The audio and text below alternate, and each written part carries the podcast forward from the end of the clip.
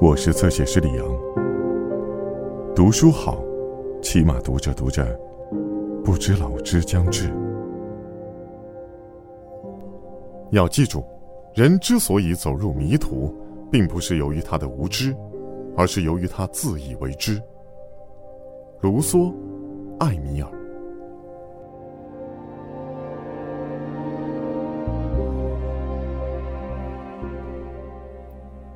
出自造物主之手的东西都是好的，而一到了人的手里，就全变坏了。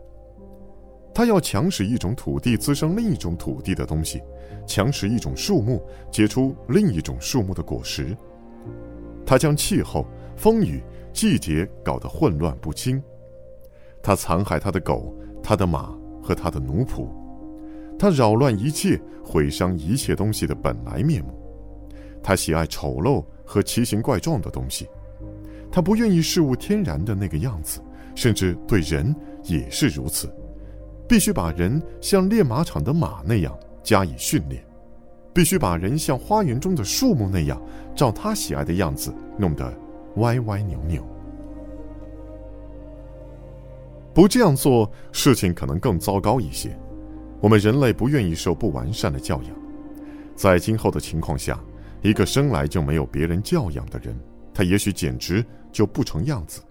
偏见、权威、需要、先例以及压在我们身上的一切社会制度，都将扼杀他的天性，而不会给他添加什么东西。他的天性就像一株偶然生长在大路上的树苗，让行人碰来撞去，东弯西扭，不久就弄死了。我恳求你。慈爱而有先见之明的母亲，最因为你善于避开这条大路，而保护这株正在成长的幼苗，使它不受人类的各种舆论的冲击。你要培育这棵幼树，给它浇浇水，使它不至于死亡。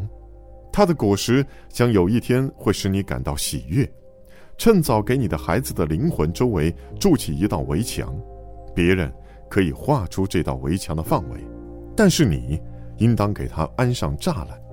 我们栽培草木，使它长成一定的样子；我们教育人，使他具有一定的才能。如果一个人生来又高大又强壮，他的身材和气力，在他没有学会如何使用它们之前，对他是没有用处的。他们可能对他还有所不利，因为他们将使别人想不到要帮助这个人。于是，他孤孤单单的。还没有明白他需要些什么以前，就悲惨的死了。我们怜悯婴儿的处境，然而我们还不了解，如果人不是从做婴儿开始的话，人类也许是已经灭亡了。我们生来是软弱的，所以我们需要力量；我们生来是一无所有的，所以需要帮助；我们生来是愚昧的，所以需要判断的能力。我们在出生的时候所没有的东西。我们在长大的时候所需要的东西，全都要由教育赐予我们。这种教育，我们或是受之于自然，或是受之于人，或是受之于事物。我们的才能和器官的内在的发展，是自然的教育；别人教我们如何利用这种发展，是人的教育；我们对影响我们的事物获得的良好的经验，是事物的教育。所以。我们每一个人都是由三种教师培养起来的。一个学生，如果在他身上的这三种教师的不同的教育互相冲突的话，他所受的教育就不好，而且将永远不合他本人的心意。一个学生如果在他身上这三种不同的教育是一致的，都趋向同样的目的，他就会自己达到他的目标，而且生活的很有意义。这样的学生才是受到了良好的教育的。在这三种不同的教育中，自然的教育完全是不能由我们决定的；事物的教育只是在有些方面才能够由我们决定；只有人的教育才是我们能够真正的加以控制的。不过，我们的控制还只是假定的，因为谁能够对一个孩子周围所有的人的言语和行为，通通都管得到呢？一旦把教育看成是一种艺术，则他差不多就不能取得什么成就，因为他要成功，就必须把三种教育配合一致，然而这一点是不由任何人决定的。我们但思极虑所能做到的，只是或多或少的接近目标罢了。不过，要达到这一点，还需要有一些运气来。是什么目标呢？它不是别的，它就是自然的目标。这是刚才论证过的。既然三种教育必然圆满的配合，那么我们就要使其他两种教育配合我们无法控制的那种教育。也许“自然”这个词的意义是太含糊了，在这里应当尽量。把它明确起来。有人说，自然不过就是习惯罢了，这是什么意思呢？不是有一些强制养成的习惯，永远也不能消灭天性的吗？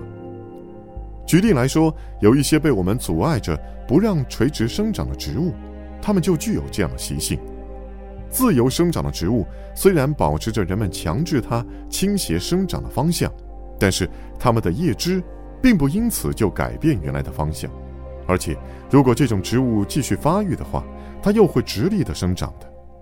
人的习性也是如此。只要人还处在同样的境地，他就能保持由习惯产生的习性。虽然这些习性对我们来说是最不自然的，但是只要情况一有改变，习惯就消失了，天性又恢复过来。教育确实只不过是一种习惯而已。不是有一些人忘掉了他们所受的教育，另外一些人则保持了他们所受的教育吗？这种差别从什么地方产生的呢？如果是必须把“自然”这个名词只限于适合天性的习惯，那么我们就可以省得说这一番多余的话了。更多精彩内容，请在新浪微博、微信公众号关注“侧写师李昂”。